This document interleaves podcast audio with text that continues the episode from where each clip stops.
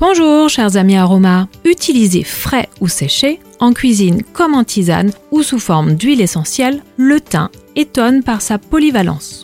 Je vous présente les vertus de trois variétés aromatiques différentes. L'huile essentielle de thym à linalol, cultivée sur les différents massifs montagneux de France, composée à 80% de linalol, un monoterpénol. L'huile essentielle de thym à linalol est anti-infectieux et immunostimulant doux. Il convient aux enfants et personnes sensibles en cas d'affection bronchopulmonaire, gastrique et cystite. L'huile essentielle de thym à tujanol se cultive également en France.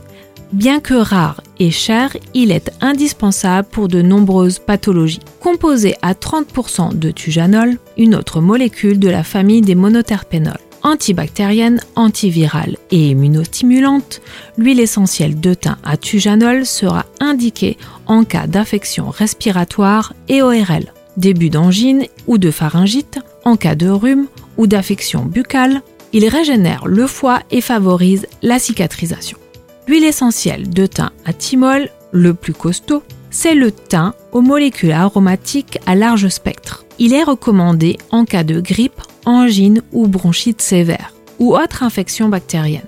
Puissant, son usage est réservé à l'adulte, déconseillé à la femme enceinte ou allaitante, aux asthmatiques et épileptiques.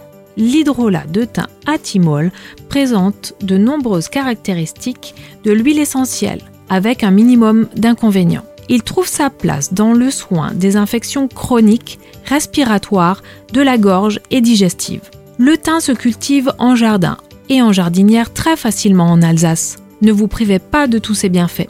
Je suis très heureuse de partager avec vous les bienfaits de ces merveilleux alliés et à très bientôt pour de nouveaux instants aromas avec Arcilia.